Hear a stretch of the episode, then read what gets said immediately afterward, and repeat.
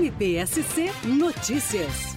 O Tribunal do Júri da Comarca de Tubarão acatou na íntegra a tese do Ministério Público de Santa Catarina sobre um duplo crime registrado em julho de 2021. Ouça o promotor de justiça Marcos Vinícius dos Santos. Após 14 horas de julgamento, o Conselho de Sentença de Tubarão acolheu todas as teses do Ministério Público e condenou o réu ao cumprimento de 48 anos e 6 meses de reclusão por um duplo homicídio ocorrido nesta comarca em 21 de julho de 2021, reconhecendo as qualificadoras do motivo torpe e também do recurso que dificultou a defesa de ambas as vítimas.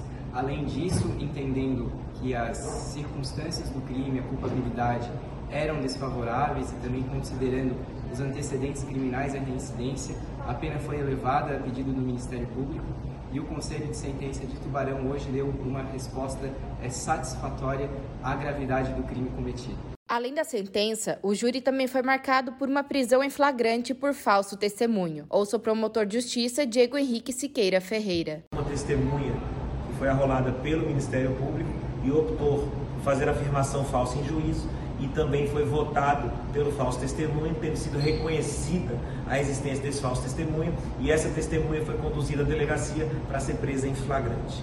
Então foi uma resposta da sociedade demonstrando que o Tribunal do Júri é um local em que realmente a resposta de eventual crime é dada e não é local para se aventurar no sentido de querer mentir. A resposta foi dada, a sociedade julga um dos crimes mais bárbaros que tem e satisfatoriamente no sentido requerido pelo Ministério Público. MPSC Notícias, com informações do Ministério Público de Santa Catarina.